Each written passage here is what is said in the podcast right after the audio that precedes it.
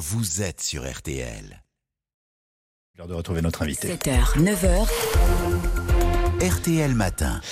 8 2022 a donc été une année météorologique euh, qui a pulvérisé bon nombre de records hein, de température, mais aussi des phénomènes climatiques extrêmement, euh, euh, voire violents d'ailleurs, extrêmes voire violents. Faut-il s'inquiéter davantage de cette douceur exceptionnelle que nous vivons actuellement? C'est l'une des questions que je vais poser à notre invité. Bonjour Jean-Marc Jancovici. Bonjour. Vous êtes professeur aux mines, président du, Chief, du Shift Project, expert climat, et vous venez de publier une bande dessinée intitulée Un monde sans fin aux éditions d'Argo, qui est déjà vendue à plus de 500 000 exemplaires. Euh, démarrons simplement avec les, les températures de la nuit dernière. Du 1er au 2 janvier donc, 13 degrés euh, à Paris, 13 à Strasbourg, 18 à Pau. On, on- on dirait plutôt des températures du mois de mai ou de juin. Est-ce qu'il faut s'inquiéter de cette douceur et surtout comment l'analysez-vous? Est-ce que j'ai le droit de me dire, de, de vous dire pardon qu'il faut s'inquiéter de la question C'est-à-dire que Vous êtes là pour ça évidemment qu'il faut s'inquiéter de cette douceur. Euh, alors là, en fait, la douceur en elle-même, là, instantanément, elle va tuer personne. Les gens se disent ah c'est plutôt sympa, euh, etc. Euh, par contre, il y a d'autres êtres vivants qui l'apprécient moins, euh, en particulier euh, tout le- une partie de la végétation. Euh, nous vivons euh, dans, un pays tempéré dans lequel une bonne partie des arbres perdent leurs feuilles l'hiver, les arbres à feuilles caduques. Et ces arbres-là, ils ont besoin de froid l'hiver euh, pour bien se porter au printemps. Et voilà, c'est ce qu'on appelle la vernalisation. Ils apprécient pas ça du tout. Un climat trop doux va favoriser la survie des ravageurs qui vont leur compliquer la vie ensuite pendant la période, pendant le printemps et l'été. Les ravageurs bah, les champignons, euh, les virus, euh, les insectes, euh, etc. Enfin, toutes les petites bêtes qui font Mhm. que euh, voilà, Les petites bestioles les petites bestioles, voilà, qui vont qui vont rendre la vie un peu plus difficile aux végétaux. Euh, et puis euh, voilà, donc euh, on- on- c'est un climat qui ne va pas être bon pour tout le monde. Et puis j'ai envie de dire, c'est presque anecdotique parce que c'est un c'est un luxe, mais euh, ça complique un peu aussi un tout petit peu la vie aux gens qui vivent des sports d'hiver à la montagne, Bien sûr. comme vous avez pu le constater probablement récemment. Alors, est-ce que ces phénomènes que nous connaissons en ce moment ont un caractère exceptionnel? Oui et non. C'est exceptionnel au sens où c'est inédit. Euh, donc, quand quelque chose d'inédit nous arrive, on se dit toujours c'est exceptionnel. Et la réponse est non, au sens où ça s'inscrit dans une tendance.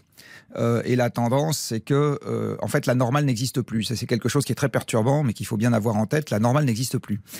Que- que- Quelque on peut chose de- sur cette notion parce que c'est très Oui, intéressant. alors la normale, c'est quelque chose qui est un état stable auquel vous revenez après une perturbation. Oui. Votre taille normale, pour combien vous mesurez, 1m75, 1m80, euh, on a, on a le droit de livrer fabrique. 77 normalement. 77, voilà, donc Voilà. j'étais pas très loin. Euh, donc vous, c'est votre taille normale. Euh, si un jour, par exemple, il vous arrive, euh, Dieu sait quel problème qui fait que vous êtes obligé de rester assis, ben, votre taille normale diminue, mais dès que le problème disparaît, vous retrouvez votre taille normale, vous faites toujours 1m77. Est-ce que vous êtes en... Pardon, je vous laisse Là, en ce, qui concerne, en ce qui concerne le climat, son état normal, c'est-à-dire l'état stable auquel on revient après une perturbation, n'existe plus parce qu'on a enclenché une dérive Mhm. du système climatique. Et quand le système dérive, en fait, sa normale n'existe plus. Je peux prendre un autre exemple, c'est si vous avez un bout de tissu et que vous coupez un centimètre chaque jour, il n'y a pas de longueur normale. Oui, D'accord C'est très clair. Et ben, c'est exactement ça en ce qui concerne le climat. Euh, un certain nombre de paramètres du système climatique sont en train de dériver notamment la température moyenne. Et donc cette dérive, à partir de maintenant, fait que l'état auquel on peut revenir après une perturbation n'a plus, n'a plus de sens. Ça n'existe plus. Donc ça veut dire qu'il faut, enfin, il faudrait plutôt parler de dérèglement climatique que de réchauffement? Alors le réchauffement est un dérèglement. Euh, Oui. c'est voilà, mais effectivement, on devrait parler plutôt de dérèglement. Il y a même des gens qui ont proposé de parler de crise climatique. Mhm. Euh, alors crise pour nous, c'est quelque chose qui en général est très aigu dans le temps, très très très limité. Donc pour quelque chose qui va durer des décennies, des siècles, des millénaires, ça, crise, c'est un mot qui convient pas bien. Mais oui, il y a un petit effort sémantique à faire. Euh, on est rentré encore une fois dans un dans un système de dérive. Moi, j'aime bien le mot dérive parce Oui. que dérive, on voit bien que ça bouge, on voit bien qu'on ne le maîtrise pas trop. Euh, C'est-à-dire qu'à court terme, on peut pas y faire grand-chose. hein. Euh, la dérive, le courant, par exemple, la dérive, on ne peut pas y Et faire c'est grand-chose. donc cette dérive qu'on nous annonce depuis 20 ans et dans laquelle nous vivons On aujourd'hui. l'annonce depuis beaucoup plus longtemps que ça.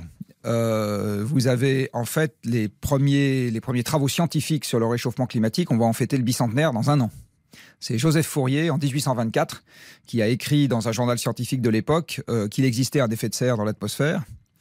Euh, et c'est dans le courant du 19e siècle que des physiciens et physiciennes ont identifié les gaz qui en étaient à l'origine, c'est-à-dire la vapeur d'eau et le gaz carbonique. Et c'est à la fin du 19e siècle que le premier calcul d'ordre de grandeur sur le réchauffement climatique qui suit un doublement du CO2 dans l'air a été effectué. Est-ce que euh, on constate, je dirais scientifiquement, la disparition des saisons? Est-ce que les saisons existent encore? Alors les saisons Si existent tant encore. qu'elles aient existé. Bien sûr. Euh, tant, tant que l'inclinaison de l'axe de rotation de la Terre sur le plan de l'orbite ne changera pas, et il n'est pas prêt de changer demain matin. Ok. Euh, il change un peu au cours du temps, mais pas, pas à la même vitesse. Il y aura des saisons, il continuera à y avoir des saisons. C'est-à-dire qu'il continuera à y avoir un hiver plus froid que l'été. Ça, c'est absolument certain. Par contre, Voilà, là vous m'en citez deux. L'hiver et l'été. Donc, Oui. euh, je veux bien que vous me parliez du printemps et de l'automne. alors, ce qui, ce qui se dit dans les simulations aujourd'hui, c'est que dans un climat qui se réchauffe, la longueur de l'été va augmenter. La longueur de l'hiver va fortement se raccourcir et la longueur du printemps et de l'automne va se raccourcir également. Intéressant. Euh, il est trop tard pour s'inquiéter. Donc la question c'est comment on agit. Eh Ben, c'est exactement la bonne question. Euh, donc il y a plein de. D'abord, il faut mieux comprendre le problème. Euh, Aujourd'hui, on n'en est pas encore au niveau des décideurs à avoir fait le tour. Il y a, il y a- il y a une, di- il y a une énorme différence entre avoir compris qu'il y avait un problème et l'avoir suffisamment bien compris pour le gérer. Euh. Si vous êtes malade, Oui. je comprends qu'il y a un problème. Je n'ai pas suffisamment compris le problème pour savoir si je vais devoir m'occuper de votre nez, de vos oreilles, de vos intestins ou de votre pied gauche. hein. Euh, ben là, c'est exactement pareil en ce qui concerne la dérive climatique. Euh, D'abord, il faut bien comprendre le problème pour s'y attaquer. Pardonnez-moi, ça veut dire que quand on dit euh, ce sont les activités humaines qui sont en cause, on n'a rien dit. Alors, on a tout dit et rien dit, exactement, euh, parce que il faut voir de quoi. En gros, il faut voir dans quel ordre est-ce qu'on peut arriver à changer les choses, euh, à quelle vitesse on peut arriver à les changer, avec quelle contrepartie. On vit en démocratie, donc il s'agit quand même d'expliquer aux électeurs euh, quel choix on peut faire, etc. Mon sentiment, c'est que la classe politique a toujours quelques années de retard sur l'opinion. De façon un peu structurelle, hein, c'est ça, c'est le cahier des charges de la démocratie. Euh, mais il faut quand même que l'électorat comprenne ce qui se passe euh, et comprenne suffisamment ce qui en est à l'origine pour savoir où on peut agir. Et par ailleurs, en ce qui concerne les conséquences qu'on ne pourra plus éviter, parce qu'il y a une inertie absolument extraordinaire. Oui, Il faut, il faut savoir par exemple que les calottes polaires ont commencé à fondre, et ça maintenant c'est inarrêtable pour des milliers d'années, quoi qu'on fasse. hein. Donc l'océan mondial va continuer à monter pendant des milliers d'années, quoi qu'on fasse. Plus ou moins vite, en fonction de ce qu'on va décider. Bon. Ça, c'est des choses auxquelles il va falloir s'adapter, et il va falloir s'adapter pas avec une semaine de préavis. C'est-à-dire que le jour où le niveau de l'eau monte, enfin, euh, sera monté de quelques mètres, pas tout de suite, hein, dans quelques siècles, euh, c'est pas en une semaine que vous allez déménager Bordeaux euh, ou une partie de Dunkerque. hein. Donc, euh, il y a beaucoup d'anticipation à avoir dans un certain nombre de choses. Mhm. L'anticipation en démocratie, c'est compliqué aussi.